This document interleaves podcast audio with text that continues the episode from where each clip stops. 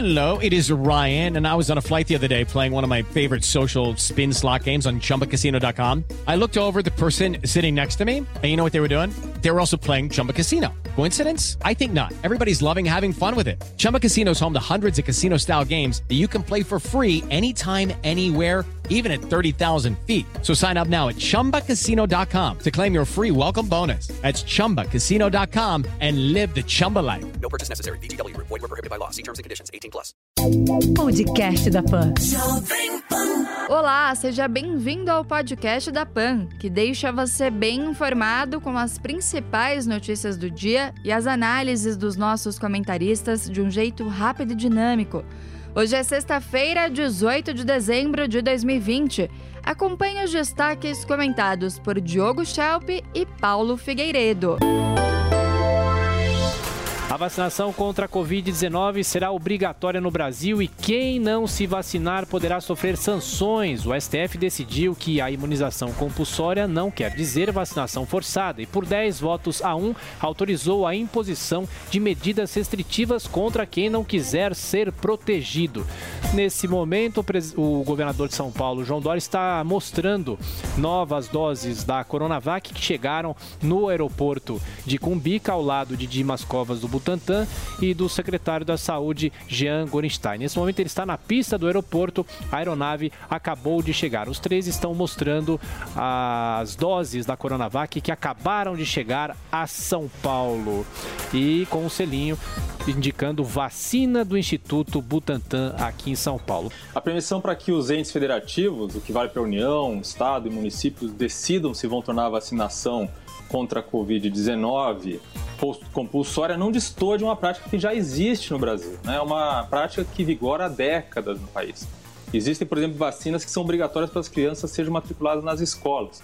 Então, mais uma vez, infelizmente, o STF teve que decidir sobre uma polêmica que sequer deveria ter existido. Por outro lado, Jair Bolsonaro garante que não adotará nenhuma punição contra quem não tomar a vacina. O presidente criticou a decisão do STF e destacou nesta quinta-feira que o país não terá logo de início doses para proteger toda a população.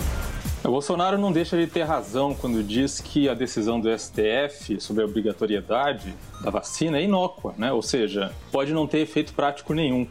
Afinal, não vai ter doses para proteger toda a população o número de pessoas que vão querer se vacinar provavelmente vai ser maior do que a quantidade de doses disponível. Mas ele esqueceu de dizer que o fato de não haver vacina para todo mundo é responsabilidade da ineficiência do seu próprio governo. O Supremo também decidiu que os pais não podem se recusar a vacinar os filhos por convicção religiosa ou filosófica. O relator do caso, Luiz Roberto Barroso, reforçou que o direito à saúde da coletividade deve prevalecer. Ricardo Lewandowski autoriza estados e municípios a importarem vacinas usadas em outros países. A medida só poderá ser aplicada se a Anvisa descumprir o prazo de 72 horas para liberar um imunizante com registro internacional internacional.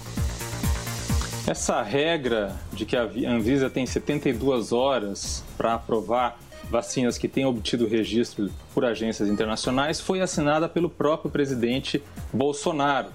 No entanto, nos últimos meses, a Anvisa tem dito, primeiro, que teria que precisaria de 60 dias para aprovar uma vacina, agora diz que são 10 dias.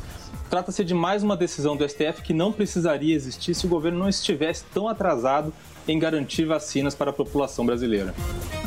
Enquanto isso, o Brasil volta a ter mais de mil mortes por Covid-19 em apenas um dia. Segundo o Ministério da Saúde, foram confirmados 1.092 óbitos nessa quinta-feira e o total de casos da doença já passa de 7 milhões e 110 mil. Congresso libera crédito extra de mais de 3 bilhões de reais para o governo federal. O dinheiro deve ser utilizado para quitar dívidas do Brasil com a ONU e outros organismos internacionais. Mas a oposição acusa que parte será desviada para emendas emendas parlamentares. Partidos de esquerda vetam apoio a candidato apoiado por Jair Bolsonaro na eleição pela presidência da Câmara. No entanto, PT, PCdoB, PDT e PSB ainda não anunciaram quem vão defender nessa disputa. Tela A Caipirinha de Tarsila do Amaral é leiloada por 57 milhões de reais, o maior valor já pago por uma obra brasileira em uma venda pública. O quadro de 1923 foi arrematado por um colecionador brasileiro que não teve o nome revelado. Polonês Robert Lewandowski é escolhido o melhor jogador de futebol da temporada. O artilheiro do Bayern de Munique desbancou Messi e Cristiano Ronaldo. No prêmio FIFA Best entre as mulheres, a vencedora foi a inglesa Lucy Bronze do Manchester City. Na Libertadores da América, River Plate goleia o Nacional do Uruguai 6 a 2 em Montevidéu. Dessa forma, o time argentino avançou para encarar o Palmeiras em uma das semifinais da competição. O governo federal espera terminar a imunização contra a Covid-19 apenas na metade de 2022. O plano prevê que cerca de 50 milhões de pessoas sejam vacinadas no primeiro semestre do ano que vem e a rede privada só terá vacinas depois que o SUS for totalmente atendido. Olha, segundo o IBGE, a, a população brasileira com mais de 60 anos corresponde a 80, que corresponde a 80% das mortes causadas pelos vírus, pelo vírus, é de 30 milhões de brasileiros. Você tem que tirar das contas, da conta os que têm imunidade natural, que ninguém sabe quantas pessoas são, mas a gente sabe que existe, tem imunidade adquirida por quem já teve a doença. Você adiciona quem tem comorbidade e tudo mais. É, e caso a vacina seja efetiva, 50 milhões de doses já praticamente eliminam o problema do ponto de vista de saúde pública. Então não tem por que esperar até 2022 para estar todo mundo imunizado. Não é todo mundo que precisa estar imunizado. É, na verdade, 51 milhões de pessoas equivale a um quarto da população brasileira. Enquanto isso, países como o Canadá já têm garantido, já têm garantido a dose da vacina para toda a população. Inclusive, países vizinhos do Brasil, como o Chile, já aprovaram vacinas e vão começar a vacinação antes de nós. Não só vão começar a vacinação antes de nós, como no Chile, por exemplo, já tem doses garantidas para vacinar quase 100% da população. Apesar disso, o ministro da Saúde, Eduardo Pazuello, disse que o Brasil está na vanguarda da vacinação, o que obviamente não é verdade. Bom, a população do Chile é de 18 milhões de pessoas, né? É bem mais fácil você vacinar 18 milhões de pessoas do que 200 e, e, tantas. Mas o fato é, nem todo mundo precisa ser imunizado. Se você tem boa saúde, se você já adquiriu a doença, ninguém nem sabe se você precisa ser imunizado. É, na população mais jovem, Covid é menos letal do que a gripe comum, é menos agressivo do que a gripe comum. Então você tem que fazer a avaliação se você realmente precisa ser imunizado. Na verdade, é um direito da população é, ser vacinada, não apenas quem tem é, comorbidades ou, é, ou, é, ou tem mais de 60 anos. Obviamente que essa parte da população deve ser a primeira a ser vacinada, mas o restante da população também deve ter o direito de ser vacinada, de ter acesso à vacina, não tão tarde como prevê o governo brasileiro. Estados Unidos ficam mais perto de autorizar o uso emergencial da vacina da farmacêutica Moderna. Comitê independente deu sinal verde para a liberação, que ainda depende de mais duas etapas de análise.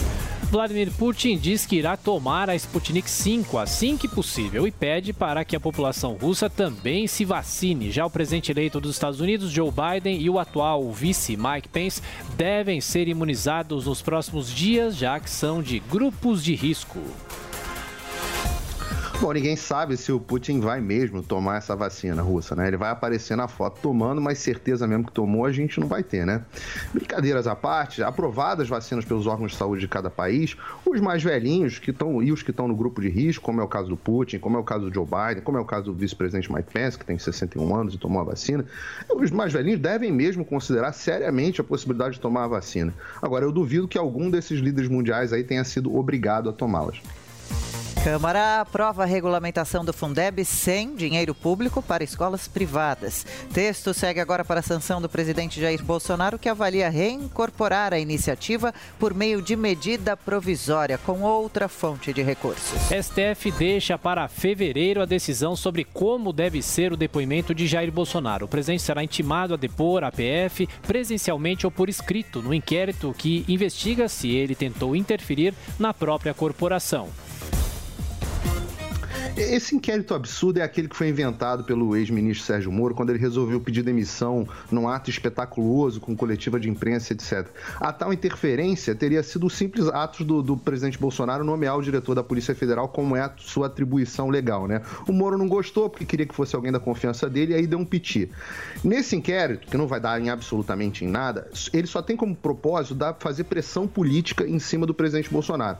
Tudo pago, claro, pelo contribuinte que financia o nosso caríssimo Supremíssimo, STF e PGR, que tinham coisas muito mais sérias em cima da mesa para tratar. Mas não agora, né? Porque agora é hora de um recesso até fevereiro, porque ninguém é de ferro. Trabalharam muito esse ano.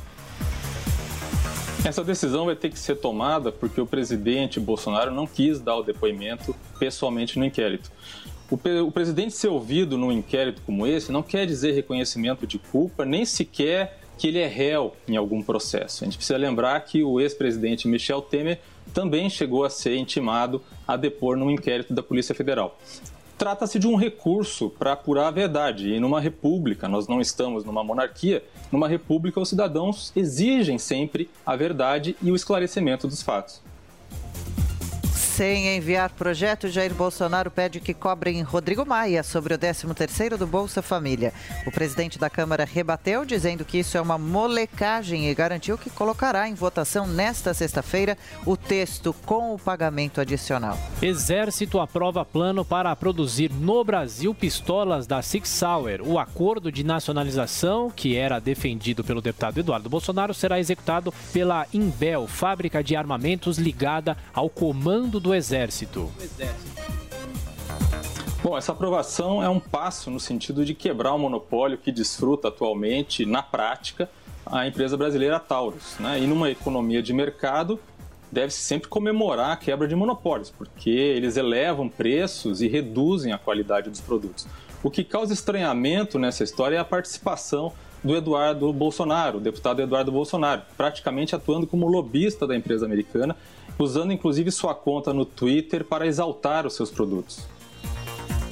Motorista vira réu por atropelar e matar ciclista na zona oeste de São Paulo. Nesta quinta-feira, a Justiça recebeu a denúncia por homicídio doloso contra José Maria da Costa Júnior, que também teve a CNH suspensa. Quatro brasileiros seguem na disputa da primeira etapa do Circuito Mundial de Surf no Havaí. A disputa foi retomada nesta quinta-feira e Gabriel Medina, Jadson André, Miguel Pulpo e Ítalo Ferreira ainda lutam por uma vaga nas quartas de final. Por causa de escândalo de doping, Rússia é banida banida de competições mundiais do esporte por dois anos.